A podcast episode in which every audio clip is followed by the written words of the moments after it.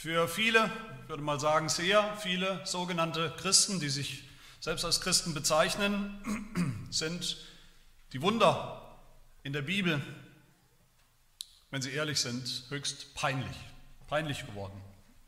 Wir reden nicht so gern davon, wir reden gern von allem, allen möglichen christlichen Dingen, aber nicht so gern von den Wundern. Wir glauben sie nicht so wirklich oft und wir meinen, wir kommen sowieso, oder der christliche Glaube kommt sowieso eigentlich auch ganz gut ohne die Wunder aus.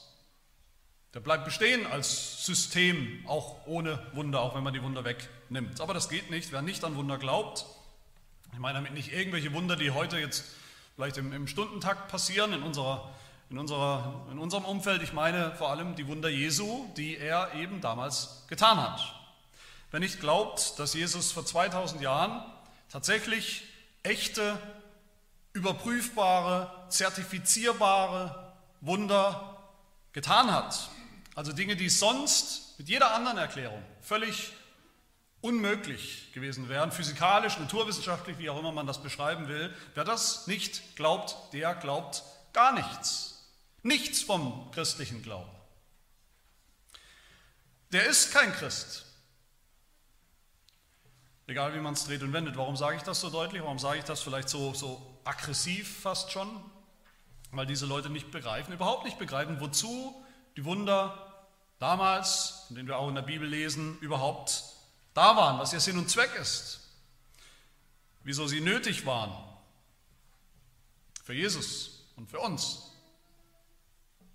Wunder sind absolut keine Nebensächlichkeit in der Bibel, im christlichen Glauben, nichts, was man mehr oder weniger unproblematisch einfach aus dem christlichen Glauben oder der Bibel raussezieren, rausschneiden könnte und dann hat man immer noch einen ordentlichen christlichen Glauben, einen aufgeklärten, einen angenehmeren christlichen Glauben. Wunder sind absolut zentral im christlichen Glauben. Das fängt schon an, ganz am Anfang der Bibel, mit dem Wunder der Schöpfung aus dem Nichts, als Grundlage von allem, dann dem großen Wunder der Jungfrauengeburt, dass der Sohn Gottes Mensch geworden ist, von einer Frau geboren, aber eben ohne biologischen Vater. Das Wunder der Auferstehung Jesu, dass einer, der tot war, physisch, leiblich tot war, jetzt wieder leiblich echt lebt. Und dann natürlich, wie gesagt, die ganzen einzelnen Wunder, die Jesus während seiner Lebzeit, während seiner, seines Wirkens getan hat. Nach der Erzählung von Johannes, im Johannesevangelium ist das hier, diese, diese Speisung der 5000, wie sie oft heißt, dieses Brotwunder hier, das ist das vierte Wunder, das Johannes uns berichtet von, von insgesamt sieben im Johannesevangelium.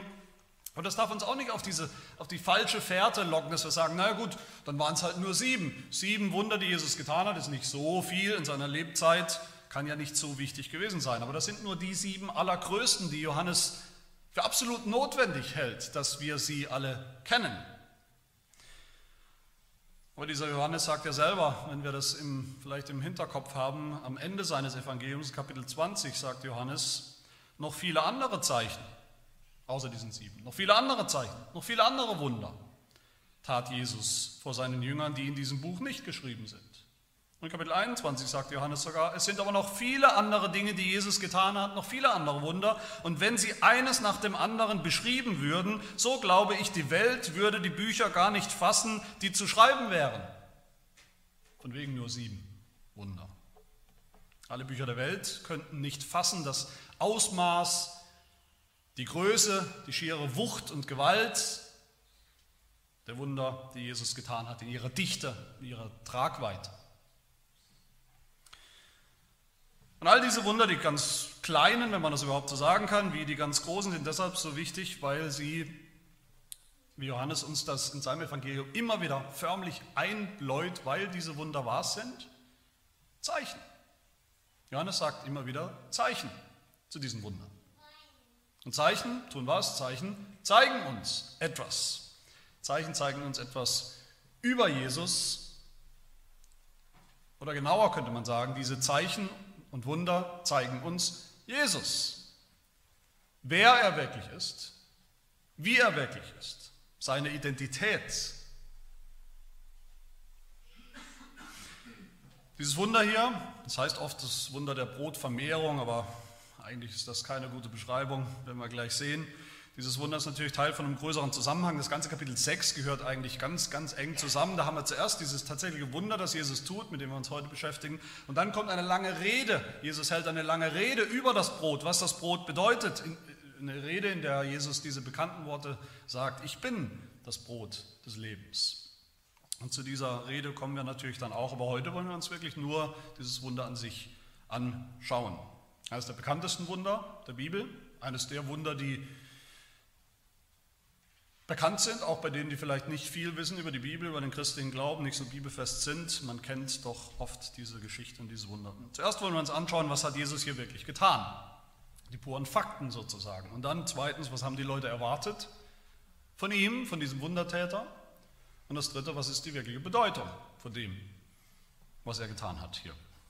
Das erste also, was hat Jesus hier wirklich getan? Die, die, die blanken Fakten mal zuerst. Die schieren Zahlen wollen wir uns sogar anschauen. Jesus war unterwegs, er ist unterwegs mit einem Boot über den See, See von Galiläa und gleichzeitig sehen wir hier, wie beschrieben wird, wie sich eine große Menschenmenge, ein, ein richtiger Treck in Bewegung setzt auf dem Land, sozusagen parallel, um Jesus abzupassen, wo er an Land geht, damit sie wieder dabei sind. Jesus will sich eigentlich zurückziehen, er zieht sich zurück mit seinen zwölf Jüngern, aber von diesem Berg runter sieht er dann wahrscheinlich schon aus der Ferne diesen, diesen langen, diesen riesigen, diesen großen Pilgerzug von Leuten, die schon mehr oder weniger den ganzen Tag unterwegs waren. Die anderen Evangelien sagen, wir sind hier in den Abendstunden mittlerweile. Und dieses Wunder ist, ist, allein von den Zahlen her schon eine ganz andere Kategorie als das, was wir vorher so gehört und gesehen haben. Zum Beispiel das Wunder bei der Hochzeit in, in, in Kana oder die Heilung, die wir hatten auf irgendeinem kleinen Dorfplatz, wo ein, eine Handvoll Menschen dabei waren. Es kamen hier, heißt es, 5000 Männer. Man hat nur die Männer damals gezählt, also die Haushalte gezählt. Das heißt in Wirklichkeit Frauen und Kinder mitgezählt, kann man schätzen, dass es eher so an die 20.000 oder 25.000 oder sogar noch mehr Menschen waren, die hier zusammengekommen sind. Ein riesiger Treck, wie man ihn damals eigentlich gar nicht so kannte. Das war ja nicht die Zeit der großen Massenbevölkerung, es war eine Zeit von kleinen Städtchen. In Galiläa, bei einer geschätzten Bevölkerung von Galiläa damals von nicht mal drei Millionen, reden wir hier von 1% der Bevölkerung, die unterwegs war, zu dem, was sie da erwartet. Und das hat dieses Wunder natürlich auch, das können wir erahnen, auch zu einem, man könnte sagen, logistischen, äh, zu einer logistischen Herausforderung gemacht. Viele Details werden überhaupt nicht erwähnt, aber müssen wir irgendwie auch drüber nachdenken. Wie konnte Jesus zu so vielen Menschen, also so einer riesigen Menschenmenge, in einer Zeit natürlich vor Mikrofonen und Lautsprechern, gleichzeitig reden? Sie haben ihn alle gehört. Sie haben alle gemacht, was er gesagt hat. Setzt euch hin, sie haben sie alle hingesetzt, gab kein Chaos, gar nichts. Alles reibungslos. Aus dem Markus-Evangelium wissen wir, die Leute wurden aufgeteilt systematisch, mussten sie in Gruppen von 150 systematisch verteilen, damit das logistisch auch alles funktioniert, damit die Jünger hinkommen, dass das nicht alles sich über Stunden bis in die Nacht hinzieht, bis sie alle zu essen haben. Und die Menschen hatten, wie gesagt, Hunger nach einem langen, langen Tag, einer anstrengenden Wanderung. Damals in der Wüsten, im Wüstenklima hatten sie Hunger. Und Philippus, solche Pragmatiker gibt es immer, der rechnet mal schnell durch, was man an Brot brauchen würde, wenn man tatsächlich versorgen sollte, jeden Einzelnen, um sie einigermaßen satt zu machen. Er sagt, 200 Denare Brot, das würde schon eigentlich fast nicht reichen. Das ist ungefähr das umgerechnet, was ein guter Arbeiter damals in 200 Arbeitstagen verdient hat. Ich würde mal grob umrechnen auf, sagen wir, 30.000, 40.000 Euro. Allein für Brot. Und so gigantisch groß diese Zahlen hier sind, die Dimensionen des Wunders auf der einen Seite so fast lächerlich klein ist das Ausgangsmaterial, mit dem es losgeht. Was steht wirklich zur Verfügung? Keiner hat ja diese 200 Denare dabei, das ist ja nur eine Rechnung. Hat niemand dabei. Und selbst wenn die Jünger plötzlich das Geld gehabt hätten, wo sollen sie denn hingehen? Was für eine Großbäckerei gibt es abends um die Ecke, wo man schnell Brot in diesen Mengen überhaupt kriegen kann? Da hat ein anderer Jünger eine Idee, Andreas, der sieht einen kleinen Jungen, der dabei ist bei dieser Menschenmenge, der hat immerhin fünf Brote und zwei Fische dabei, das ist dann das Ausgangsmaterial. Aber dieser Andreas sagt, Sagt ja selber, was ist das schon für so viele? Das ist eigentlich ein Witz. Das ist nicht mal ein Tropfen auf einen heißen Stein, damit brauchen wir eigentlich gar nicht anzufangen. Mit fünf Broten und ein bisschen Fisch 25.000 Leute auch nur annähernd satt machen zu wollen, da bekommt jeder nicht mal einen Brotkrumen. Da lohnt sich der ganze Aufwand nicht. Wenn wir das genau anschauen, ist das Ausgangsmaterial ist eigentlich so lächerlich, so lächerlich klein, dass wir hoffentlich die Botschaft kapieren. Es geht überhaupt nicht um das Ausgangsmaterial. Und dann geht Jesus an die Arbeit. Jesus weiß, das sagt uns der Text, Jesus weiß, was er zu tun hat. Er wusste die ganze Zeit, was er vorhat. Er hatte nie vor, seine Jünger Brot kaufen zu schicken, ihnen irgendwie 200 Denare zu geben. Er weiß, was sein Ausgangsmaterial ist oder auch nicht ist. Er weiß, was er vorhat und los geht's. Er nimmt die Brote und sagt Dank im Gebet. Wofür eigentlich? Dank dafür, dass er leider nur fünf Brote hat? Bestimmt nicht. Er sagt Dank dafür, dass er genügend Brot hat.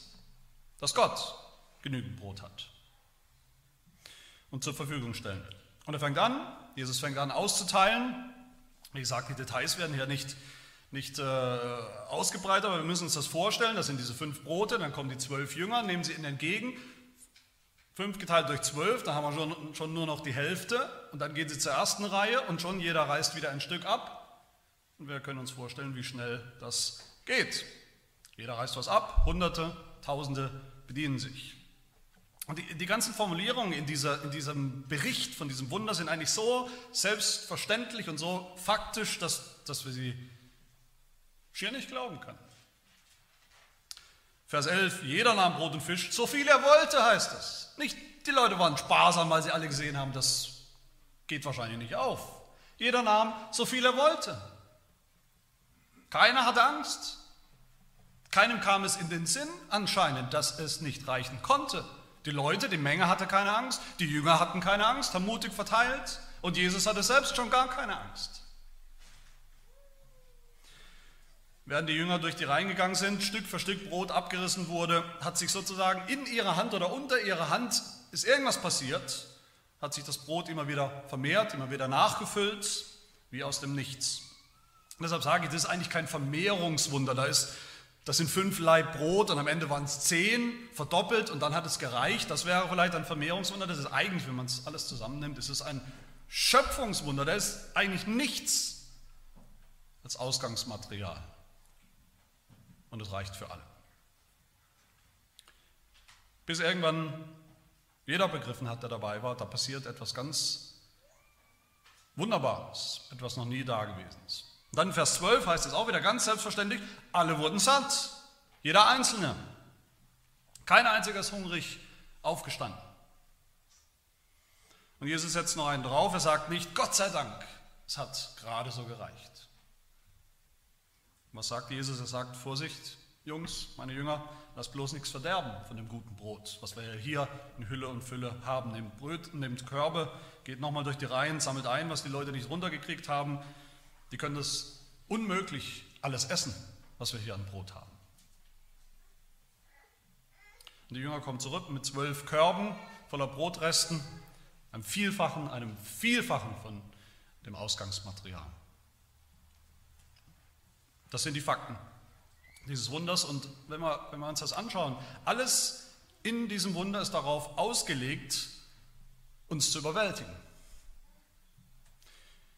Keine Menschenmenge ist zu groß, kein Bedürfnis ist zu groß, kein Ausgangsmaterial ist zu klein. Die schiere Größe, der schiere Umfang dieses Wunders soll uns deutlich machen, das, was da passiert ist, das kann niemand auf der Welt ignorieren. Das ist kein kleines Hinterhofswunder, wo man darüber diskutieren kann, waren die richtigen Leute dabei, die richtigen Zeugen, gab es überhaupt Zeugen. Das sind 25.000 Menschen, auf einer riesigen offenen Rasenfläche, die alle gegessen haben, die alle bezeugen können mit ihrem vollen Bauch, dass da wirklich passiert ist, was hier steht. Und sie hat auch das Spektakel, weil es so groß war, genügend von diesen Autoritäten, von den Aufsehern, von den jüdischen, römischen, von denen wir immer wieder hören, die immer dabei waren, wenn Jesus etwas getan hat, auf den Plan gerufen. Die waren auch sicherlich dabei. Und nicht eine einzige Stimme hat jemals behauptet, das Wunder hätte gar nicht stattgefunden. Oder es wäre irgendwie Betrug im Spiel gewesen. Wird uns nur gesagt, dass das so passiert ist. Wird nichts gesagt, auch über die Reaktion der Menschenmenge, aber ich denke, wir können uns vorstellen, was ihre Reaktion war und vielleicht nicht das, was wir manchmal denken. Ich denke, die waren, gelinde gesagt, waren die alle geschockt. 25.000 Leute in echter Schockstarre. Ich glaube nicht, dass da Partystimmung war. Was geht da vor sich? Haben die Leute gedacht. Da steht ein Mann, ein Mann und macht aus fünf läppischen Broten, macht er alle satt, produziert noch viel mehr, als er am Anfang hatte. Das war toll, das war sensationell, ja, aber ich denke, das hat auch irgendwo zumindest ein bisschen Angst gemacht, zumindest Ehrfurcht gemacht. Was passiert da? Was muss das bloß für ein Mann sein? In welcher Zeit leben wir? Was, was kann das bedeuten? Ich denke, da war alles mucksmäuschenstill diese Situation. Die Leute haben gestaunt, die Leute konnten ihren Augen kaum glauben. Jeder war selbst, das war ja nicht ein Wunder, was man nur aus der Ferne gesehen hat, jeder war selbst mit seinen eigenen Händen beteiligt an diesem Wunder. 25.000 Menschen, die eigentlich nur schockiert sein konnten über diesen Mann, der all das tun kann und getan hat, die sich kaum zu fragen trauten, was das über diesen Mann wohl aussagt, aussagen muss. Die Frage ist, ob wir noch so staunen, ob wir überhaupt noch die Fähigkeit haben, über, über sowas, dieses Wunder, was wir hier hören, zu staunen. Ob uns noch die Kinnlade runterfällt, wenn wir das hören, wie es sein sollte. Sind wir schockiert darüber, was wir hier hören und sehen. Ich glaube, es fällt uns oft schwer. Wir hören dieses Wunder, und dann, das wir schon kennen, und dann gehen die Diskussionen los. Naja, ganz so wird es nicht gewesen sein, und da gibt es sicherlich noch eine andere Erklärung dafür. Und von, so geht es von einem zum nächsten, bis nichts mehr da ist von Schock und von Staunen. Was machen unsere modernen Theologen daraus? Die sagen, ist doch wunderschön, was hier passiert ist. Eine wunder, wunderschöne Geschichte. Da ist dieser eine kleine Junge mit seinen Broten und Fischen und der hat angefangen zu teilen. Und weil er ein gutes Beispiel vorgegeben hat, haben alle angefangen zu teilen. Jeder hat was mitgebracht. Es war ein riesiges, gigantisches Picknick. Jeder hat das, was er hatte, geteilt und dann hat es halt irgendwo für alle gereicht. Das ist eine Geschichte von Mitmenschlichkeit aus dem Mund der modernen Theologen. Natürlich ist kein Theologe und auch keiner, der das hört, sich anhören muss, noch erschüttert oder schockiert oder erstaunt über dieses Wunder. Diese Leute begreifen nicht, worum es hier wirklich geht. Jesus gibt ja keine, Le keine Lektion in Sachen Mitmenschlichkeit und Teilen. Es geht überhaupt nicht um die Menschen in dieser ganzen Geschichte. Es geht ja nur um einen einzigen Menschen, es geht ja nur um einen einzigen Akteur, der das alles ganz allein tut. Jesus. Nur um ihn. Und Jesus tut hier ein Wunder, ich denke, das kann man sagen, das im besten Sinne des Wortes eigentlich furchterregend war. Versucht es euch vorzustellen, wird es euch nicht so gehen, wenn ihr dabei gewesen wärt. Wenn da ein Mann ist, das können wir uns ja vorstellen. Wenn da ein Mann ist, der sowas wirklich kann. 25.000 Menschen auf einen Schlag erstmal befehlen, sie ordentlich hinzusetzen und das funktioniert. Sie dann sozusagen aus dem Nichts zu ernähren, bis sie alle pappsatt sind und dann geht er hin und sammelt noch ein Vielfaches ein. Wenn das wirklich passiert, dann müssen uns doch Fragen kommen. Dann müssen uns große Frage, große Fragezeichen kommen. Wenn das wirklich passiert vor unseren Augen, dann ist das nicht ganz nett, ist das keine schöne Lektion, ist das keine tolle Geschichte, nichts, was wir nachahmen können oder sollen. Nein, dann stellt das absolut alles in Frage, was wir vielleicht bisher geglaubt haben über diese Welt, wie die Dinge funktionieren dann sprengt das die Grenzen von dem, was wir bisher überhaupt für möglich gehalten haben in der Welt. Dann wirft das das Fundament unseres Lebens über den Haufen. Wenn es sowas wirklich gibt, wenn sowas wirklich passiert und möglich ist. Wenn fünf Brote für 25.000 Leute reichen, mehr als genug, nur weil einer dafür gedankt hat und aus der schieren Kraft seiner Fähigkeit es vermehrt, wenn das wirklich ein Fakt ist und geschehen ist und passiert ist und passieren kann, dann ist die Welt, wie viele Menschen sie denken, eben anders. Das ändert so ziemlich alles. Das ändert überhaupt alles. Und das ist die erste natürlich ganz einfache, simple Frage aus dieser Geschichte an uns. Glauben wir, ganz einfach, an dieses Wunder, dass es passiert ist, wie Dinge eben tatsächlich passieren?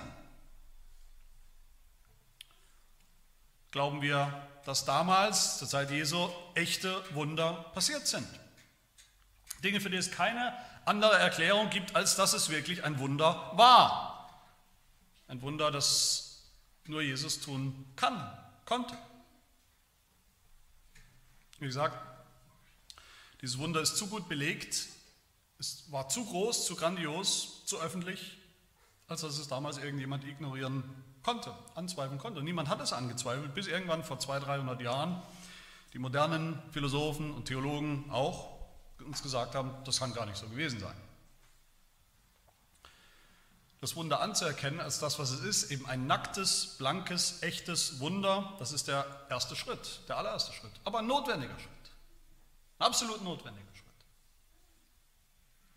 Ja, Jesus wollte die Menschen satt machen, er hatte Mitgefühl für die Menschen, die hatten Hunger und er wollte ihnen was geben, richtig. Aber was er vor allem tun wollte und getan hat hier, Jesus hat die Menschen mit sich selbst konfrontiert mit der Frage, wer er ist und ihnen auch die Antwort gegeben. Deshalb hat dieses Wunder schockiert und polarisiert. Und damit sind wir beim zweiten Punkt. Was haben die Leute erwartet von diesem Wundertäter? Was waren die Erwartungen? Wie haben die Leute reagiert? Auch auf dieses Wunder. Das ist zuerst diese, diese große Menschenmenge hier, Juden, die hatten ja schon vorher auch bestimmte Erwartungen an diesen Jesus, die kannten ihn ja schon. Wir sind hier am, am, Höhepunkt, könnte man sagen, des Lebens Jesus, also seiner Wirkzeit, ziemlich genau in der Mitte. Jesus war mittlerweile bekannt wie ein bunter Hund in der ganzen Gegend, überall kannte man ihn. Es lief auch alles gut, also auch zahlenmäßig sehen wir hier. Er hatte die, die, die höchste Zahl an, an, an, Nachfolgern, an Menschen, die hinterher, ihm hinterhergelaufen sind. Seine Zeichen, seine Wunder, die er schon getan hat, die haben sich weit rumgesprochen im Land. Und deshalb war diese Menschenmenge auch unterwegs. Vers 2 heißt es ja, weil sie seine Zeichen gesehen haben, die er an den Kranken tat, die er schon getan hat, Heilungen, die er getan hat. Alle wussten, dass dieser Jesus auf jeden Fall mal was Besonderes ist, dass er, besondere, dass er Dinge kann, dass er irgendwelche Fähigkeiten hat, irgendwelche Macht und Kraft hat. Woher auch immer. Was haben die Leute erwartet, die Juden von ihm, als sie gekommen sind, dass er ein Wunder tut? Ja, sicherlich. Sie wussten, dass er das kann. Niemand hat damals nicht an ein mögliches Wunder geglaubt, im Gegensatz zu heute, wo das umgekehrt ist. Aber sie haben noch mehr erwartet. Der Text sagt uns, Vers 4, es war das Passa, das Fest der Juden. Das Passa wird nicht zufällig erwähnt. Das Passa ist, kann man sicherlich sagen, eines der, wenn nicht das wichtigste Fest der Juden. Im Passa haben sich die Juden erinnert und die Juden gefeiert, dass Mose, beziehungsweise Gott durch Mose, das Volk Israel damals aus Ägypten, aus der Sklaverei, aus der Gefangenschaft befreit hat, von den Unterdrückern befreit hat. Und das Passa, das ursprüngliche Ereignis, war natürlich ein Bild für etwas Geistliches, für das Evangelium, dass Gott sein Volk befreien wird von ihrer Sklaverei unter die Sünde, unter dem Teufel. Also zur Zeit Jesu war all das nicht mehr spektakulär und populär bei den Juden. Für sie hatte das Passa mittlerweile eine fast rein politische Bedeutung. Das Passafast war ein, war ein äh, politischer Feiertag. Immerhin haben die Juden damals in einem Land, Landstrich gelebt, der kontrolliert war von einer römischen Besatzungsmacht. Das heißt, es war nicht wirklich ihr Land, sie waren nicht wirklich frei zu tun und zu lassen, was sie wollen. Sie waren eigentlich auch, sie haben sich als unterdrückt empfunden. Und an jedem Passafest, also jedes Jahr, war die Hoffnung an diesem Tag besonders groß, dass Gott das noch einmal tun wird, dass man diese Besatzungsmacht auch los wird. Hatte doch Gott versprochen oder nicht? Ein verheißenes Land, ein freies Land, wo die Juden ihre eigenen Herren sind. Gott hatte doch versprochen, nochmal einen, einen, einen Befreier zu schicken der genau das tun würde, der die Römer endlich wegschickt und den Juden zu einem freien Staat verhilft. Dass genau das ihre Erwartung war, das sehen wir am Ende der, Geschichte, wie sie reagieren nach dem Wunder. Was tun sie denn? Sie bezeichnen Jesus als einen Propheten. Der Prophet, der in die Welt kommen sollte.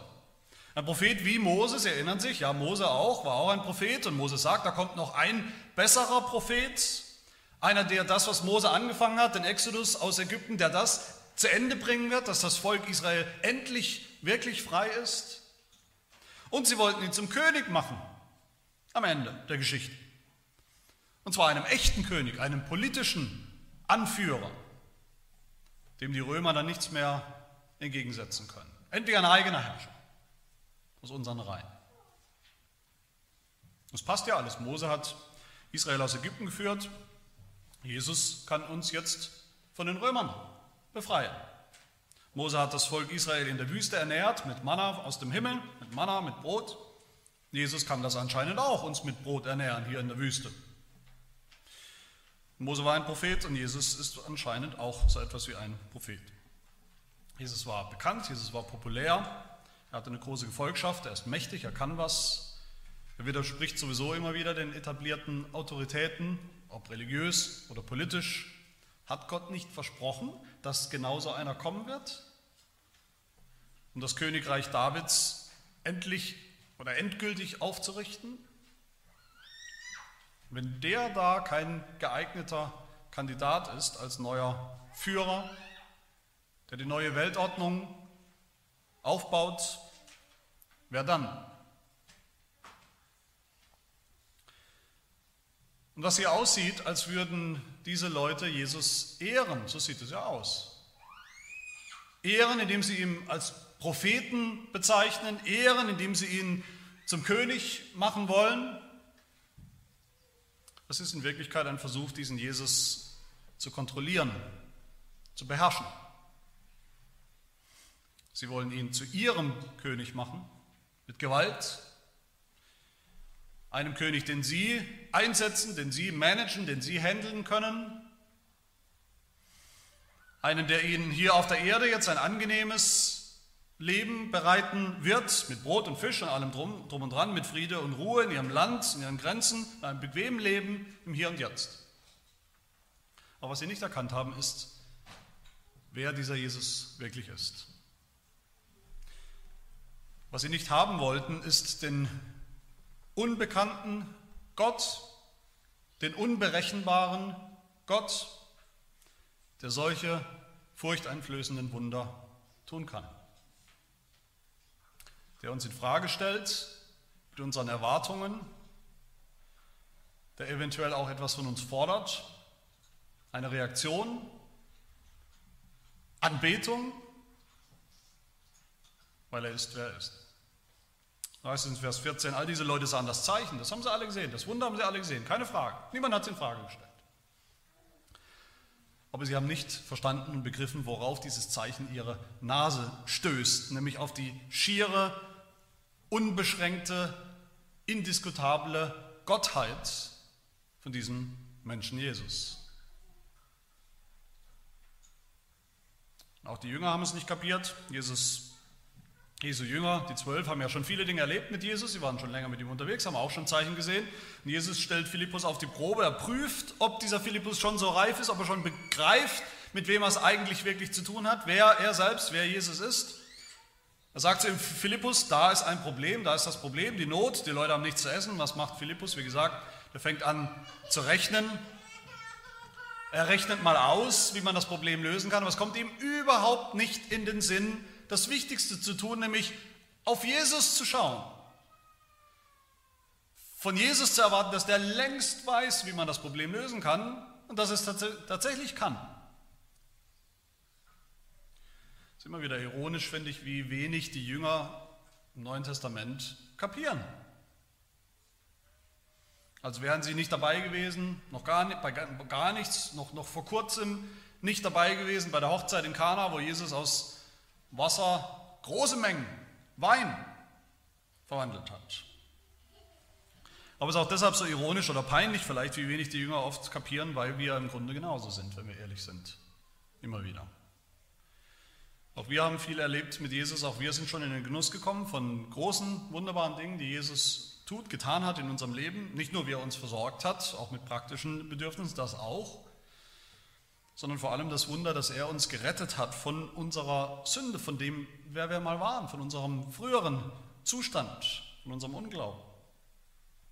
Und dann ist es bei uns auch so, dann kommt das nächste Problem in unserem Leben, das nächste Hindernis, die nächste Krankheit vielleicht, der nächste äh, Rückschlag, die nächste Herausforderung, die uns zu schaffen macht. Und wir stehen da wie der Ochs vom Berg und starren auf das, auf das Hindernis und es kommt uns nicht in den Sinn zu schauen darauf, wer Jesus ist. Das hätten wir alles vergessen.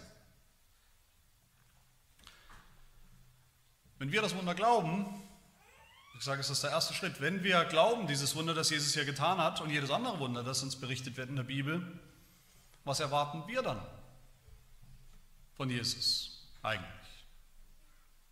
Die Lösung unserer irdischen Probleme, dass wir Arbeit finden, immer Arbeit haben, Arbeit behalten, dass es uns gut geht, finanziell, materiell, dass er uns hilft, das, was aus unseren Kindern wird, Familien, dass unsere oft mehr als durchschnittlichen Ehen irgendwie ein bisschen besser, erfüllter werden können, dass wir irgendwie ein angenehmes Leben fristen können.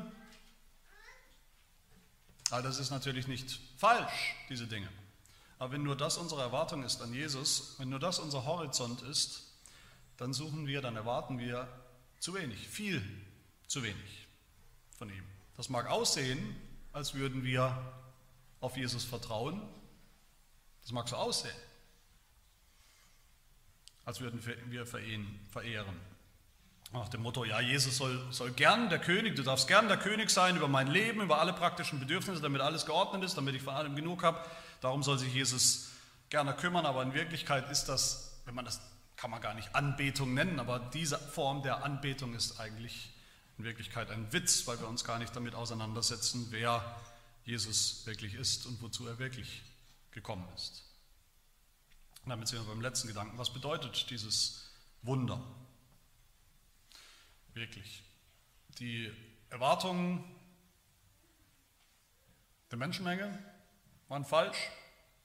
Sie haben viel zu, viel zu wenig von Jesus erwartet, ultimativ. Seine eigenen Jünger haben zu wenig von ihm erwartet.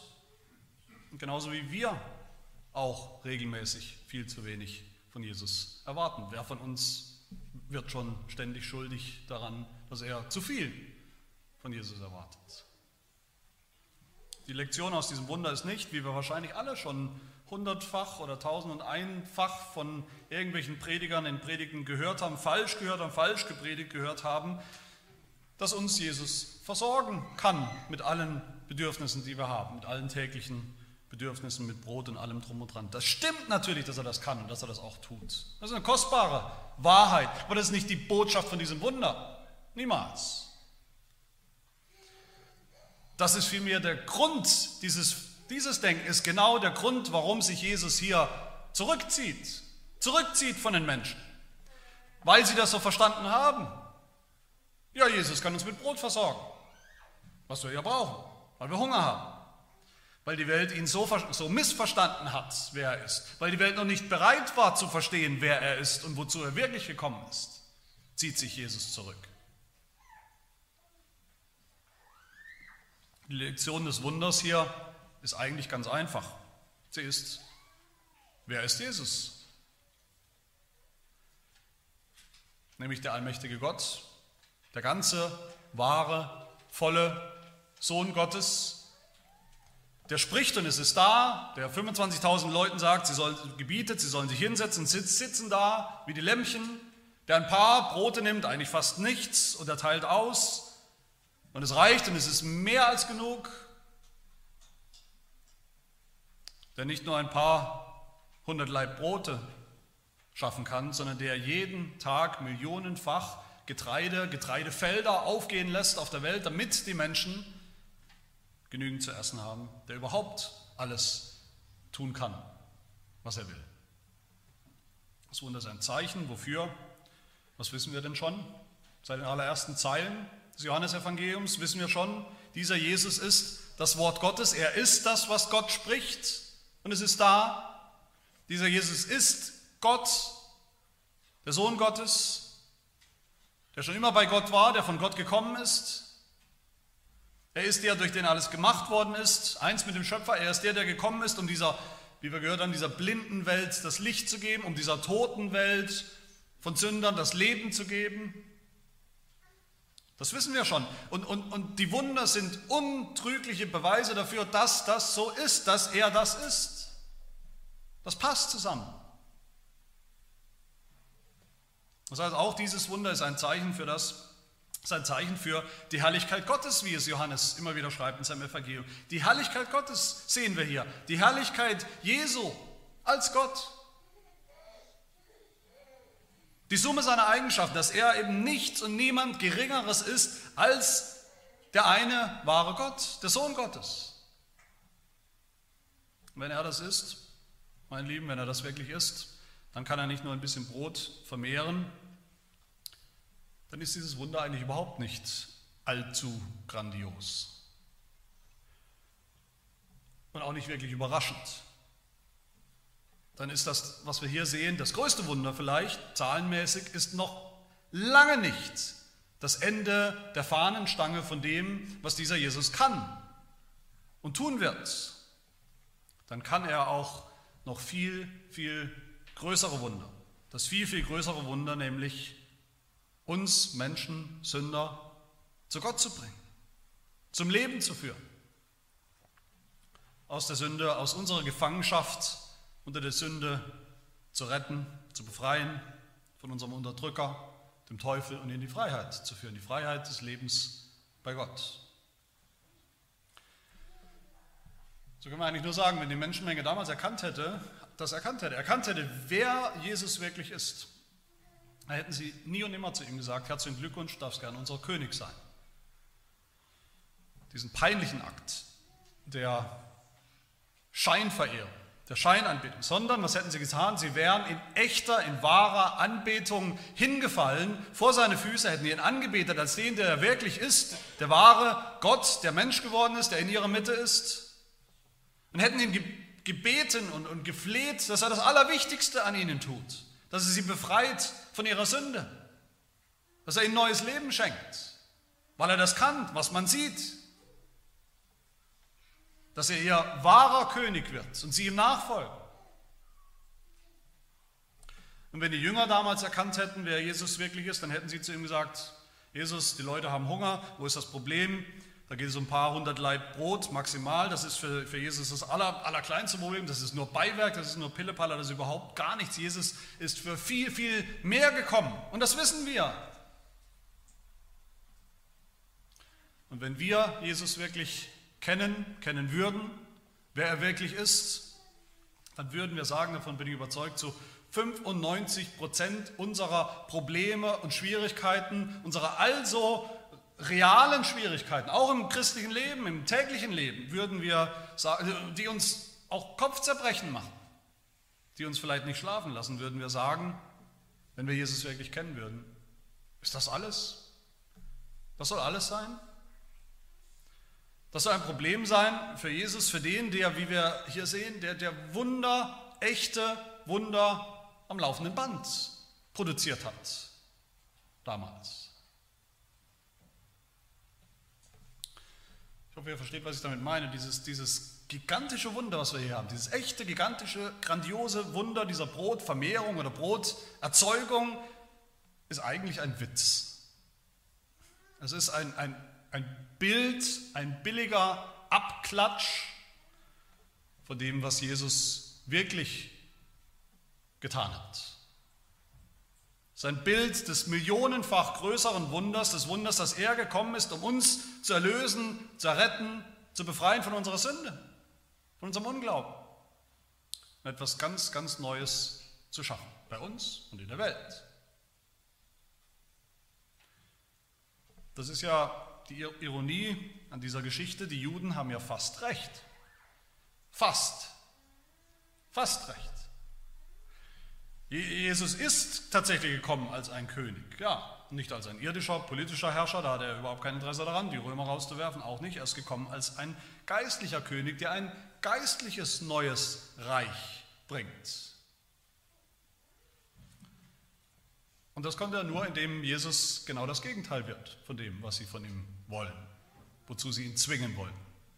Nämlich indem er nicht ein König wird, ein mächtiger König, sondern genau das Gegenteil, einer, der klein, gering, verachtet wird, der sich schlagen, misshandeln lässt, der sich ans Kreuz schlagen lässt wie ein Verbrecher, der sich ans Kreuz schlagen lässt als Stellvertreter für Verbrecher, für Sünder, wie wir das sind. Die Juden haben auch recht, jetzt kommt das Reich, das Reich wird kommen, jetzt ist es da, sein Reich ist da, aber es ist eben nicht ein Reich von dieser Welt, wie sie gedacht haben, es ist ein anderes Reich. Jesus ist nicht gekommen, um die Welt, wie sie ist, zu verbessern, er ist gekommen, um den Himmel aufzuschließen, das Himmelreich zu bringen. Die Juden haben auch recht, fast recht, sie haben recht, Jesus ist ein Prophet, er ist als ein Prophet gekommen. Aber nicht ein Prophet, der uns wunderbare Dinge über uns sagt, sondern ein Prophet, der uns konfrontiert mit dem Wort Gottes, mit seinem Gesetz und unserer Sünde und dann auch mit dem Ausweg aus dieser Sünde.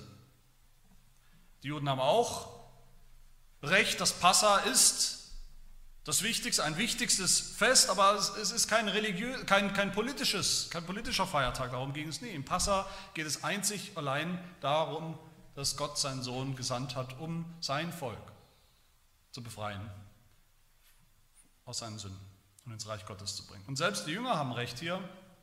Jesus kann Brot vermehren, das ist toll, das ist wunderbar, aber er ist eben nicht gekommen, um Brot zu vermehren. Jesus ist gekommen, um sein Leben sein eigenes Leben zu geben, als Brot, als Nahrung, wie wir sehen werden, als Nahrung für Sünder, damit wir leben. Das Leben, das Gott uns schenken will. Das ist die wahre Bedeutung von diesen Wundern. Johannes sagt gegen Ende des Evangeliums Kapitel 20, warum Jesus überhaupt solche Wunder getan hat, was sie bedeuten, was ihr Sinn und Zweck ist, auch von diesem Wunder. Johannes 20, Vers 31 sagt Johannes, all diese sind geschrieben, damit ihr glaubt, dass Jesus Christus der Sohn Gottes ist. Fakt, das ist das Erste, damit wir das glauben. Das sehen wir hier, dafür ist es ein Zeichen, damit er es ist. Und wir es wissen und glauben. Und dann, sagt Johannes weiter, damit ihr durch den Glauben, durch diesen Glauben, Leben habt in seinem Namen. Das hängt zusammen.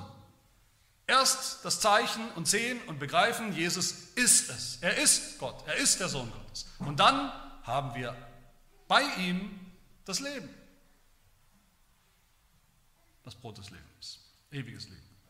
Was bedeutet uns dieses Wunder hier? Damit schließe ich mit dieser Frage, was bedeutet es uns, für uns? Verstehen wir das Zeichen, was es uns zeigen will, erkennen wir Jesus, wie er wirklich ist, dann, dann finden wir hier nicht einen Erlöser, der, der sich nicht kümmert um unsere praktischen Bedürfnisse. Darum geht es nicht. Um die praktischen Nöte, die praktischen Lösungen für unsere Probleme zu kümmern. Jesus ist ein Erlöser, der sich kümmert. Auch. Aber er kümmert sich eben um so viel mehr, als wir oft meinen und erwarten. Dann finden wir in Jesus den wahren Propheten, der uns, wie es der Heidelberger Katechismus so schön sagt, der uns Gottes verborgenen Rat und Willen von unserer Erlösung vollkommen offenbart. Das ist Jesus, der Prophet, hier. Dann finden wir in Jesus unseren ewigen König, wie der Heidelberger auch sagt, der uns mit seinem Wort und Geist regiert und bei der erworbenen Erlösung schützt und erhält. Und dann finden wir in Jesus den wahren Sohn Gottes, der uns nicht nur Brot gibt, sondern der selber das Brot ist, der selber die Speise ist, nicht nur des irdischen Lebens, des ewigen, des wahren, ultimativen Lebens. Des Lebens bei Gott, des Lebens mit Gott, für alle, die glauben an diesen Jesus. Amen. Wir beten. Ja, unser Gott, einige, einerseits sind wir alle begeistert von, von diesen Geschichten, diesen Wundern, die wir auch in, in der Heiligen Schrift finden. Viele von uns sehnen sich vielleicht sogar heute danach, dass wir auch solche echten Wunder sehen, große Wunder mit großen Zahlen. Dann wäre alles anders, denken wir. Dann würden viel mehr Leute glauben. In Wirklichkeit glauben wir trotzdem oft nicht. Glauben nicht, dass diese Dinge überhaupt so stattgefunden haben. Und wenn wir es glauben, sind wir oft wie diese Menschen hier, diese Menschenmenge, wir sehen die Fakten, aber wir verstehen nicht wirklich. So hilf uns, dass wir auch das hier als Zeichen erkennen, dass wir alle Zeichen richtig begreifen, die, die wir in deinem Wort finden, dass wir sie erkennen als untrügliche Hinweiszeichen, Hinweisschilder für die ein, ein und alles entscheidende Tatsache, dass dein Sohn Jesus Christus wirklich der Sohn Gottes ist, der wirklich Mensch geworden ist, um uns wirklich neues Leben zu geben. Leben aus dem Tod unserer Verdammnis und der Sünde. Und dass er uns jeden Tag zum Brot geworden ist und zum Brot wird, zum täglichen Brot, zur Speise unseres Glaubens, zur Erfüllung unserer geistlichen Sehnsucht. Er zeige uns Jesus, den wahren Gott, den wahren Wundertäter in seiner ganzen Herrlichkeit, wenn wir das sehen, wenn wir ihn so sehen, dann wissen wir, dass er all unseren Problemen gewachsen ist. Den kleinen, täglichen, praktischen, aber auch den großen, schier unmöglichen, unüberwindbaren Problemen, dass er der Herausforderung mehr als gewachsen ist, uns ein für alle Mal mit dir zu versöhnen, uns zu dir zu bringen, in dein Reich, in den Himmel, als unser wahrer Himmelskönig für alle Ewigkeit. Amen.